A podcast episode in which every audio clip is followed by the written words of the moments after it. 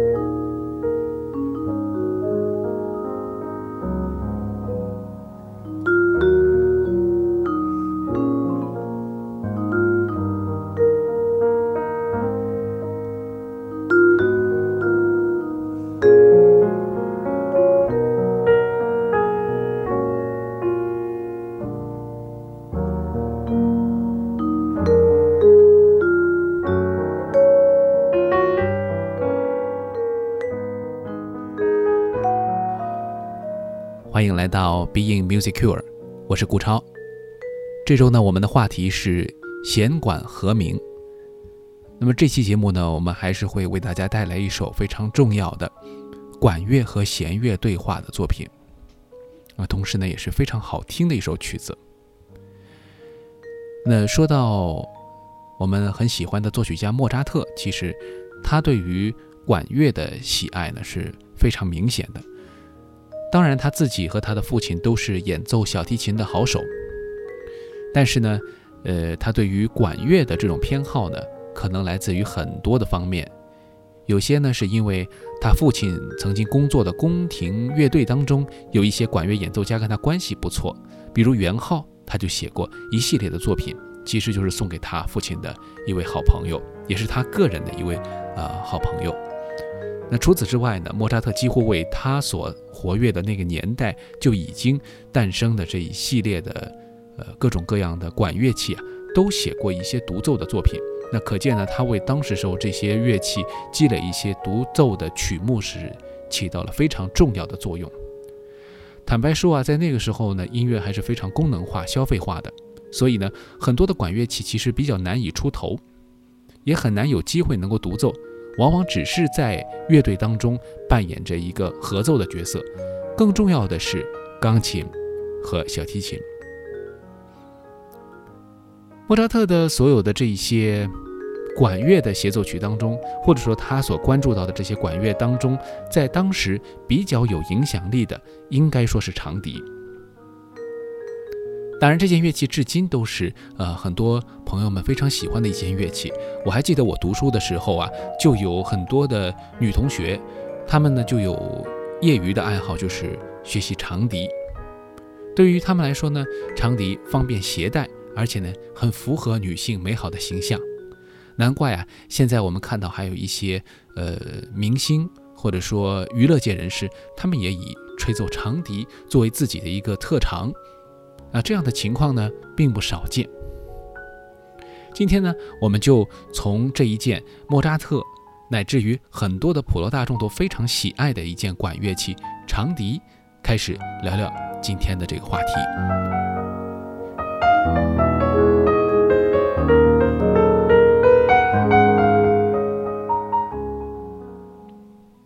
一说到长笛啊，那么很多朋友呢都会想到啊，在历史上呢有很多关于笛子的这种典故啊，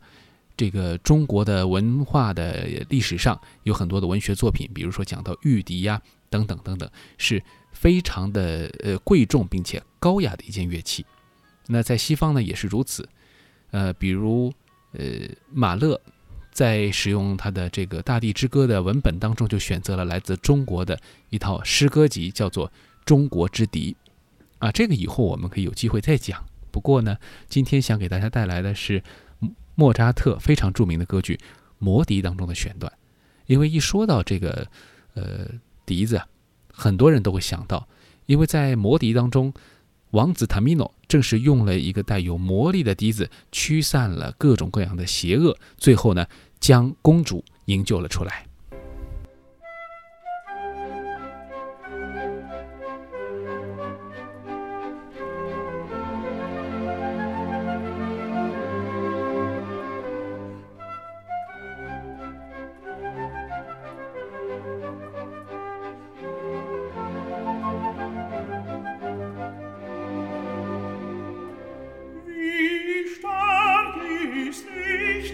ein Zauberton, weil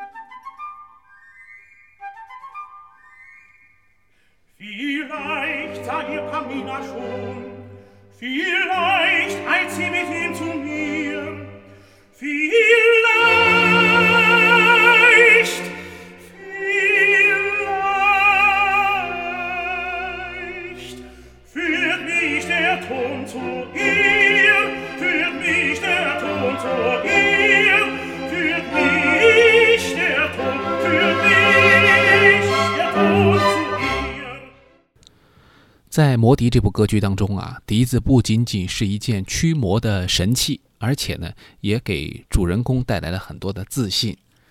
那么，这是一件非常有特点、有灵性的乐器。莫扎特在这个理想社会，也就是摩笛所构筑的乌托邦当中呢，加入了很多的音乐成分，其中当然还有一些其他的一些铃铛啊等等。那么这些音乐的成分又出现在剧中，成为剧中的一个重要的组成，那可以说是当时非常重要的一种幻想。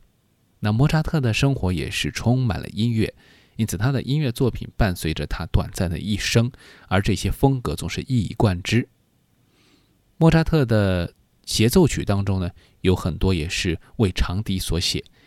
他为长笛的独奏呢写过协奏曲。除此之外呢，还留下了一首非常特别的长笛和竖琴的协奏曲，这是一七七八年的时候他所创作的，那么属于他比较成熟的一个作品。其实我们都知道啊，就是长笛和竖琴呢，都算是比较有仙气的一个乐器啊，不光是有魔性啊，因为它们的声音呢很飘逸、很美啊，有各自的音质特点。长笛比较温润。竖琴呢很梦幻，但是这两件乐器要组合在一起，并不一定能获得很好的效果，因为它们没有强度，它们往往都是要比较柔和的。如果和乐队进行抗衡的话，其实他们的音量也是有限的。莫扎特为什么会写这样一首曲子呢？其实当时的背景是有一个法国的贵族家庭，他们呢雇佣了莫扎特作为家庭教师。但是在这过程当中呢，由于父亲喜欢吹长笛，而女儿呢学习的是竖琴，那这个爸爸呀就雇佣莫扎特，希望呢能够为他们度身定做一个作品，并且呢雇佣一支乐团来为这对父女来伴奏。当然了，莫扎特写的难度是不小的，但是呢，呃，从各种的情绪来考虑，是一首非常温暖、祥和、快乐的作品。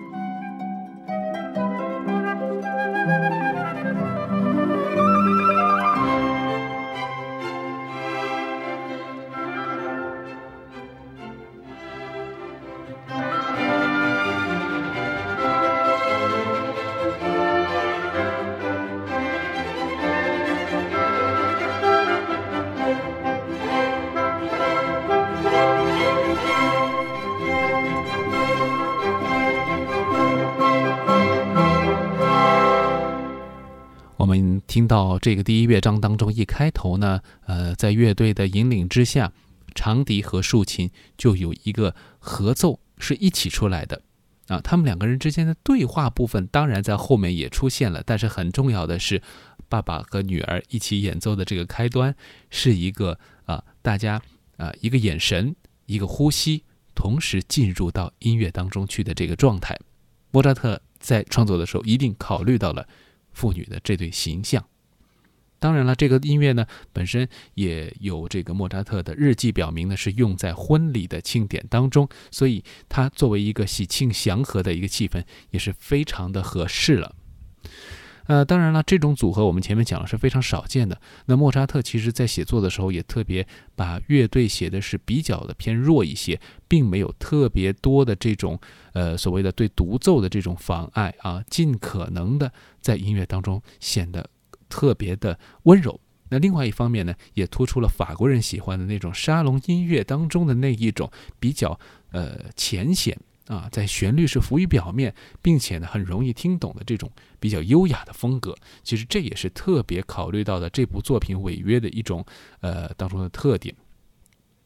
接下来呢，我们要听到的这个慢乐章是它的第二乐章。这当中呢，不光呢，呃，乐器的量更少了啊，用的乐队当中的乐器用的更少了，一些管乐队啊，几乎让他们就休息了啊，只用到了一些轻柔的弦乐和独奏乐器之间的这种呼应啊，我们可以听到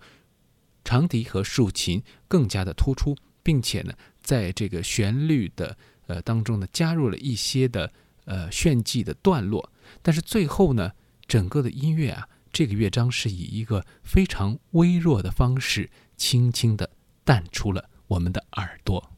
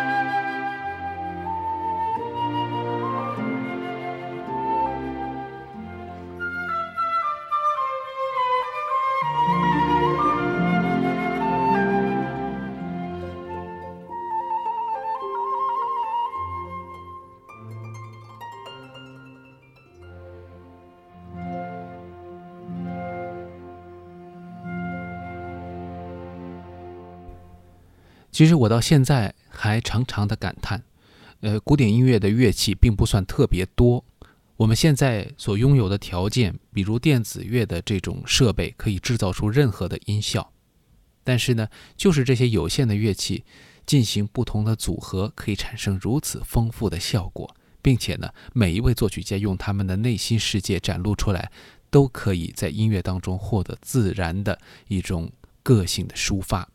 那我想，这就是艺术对于我们人的一种重要的启迪，无论。时代如何变迁，无论技术如何便捷，内心当中的力量永远是我们最大的一个支撑，并且呢，也将成为我们在这个世界上最重要的存在意义和价值。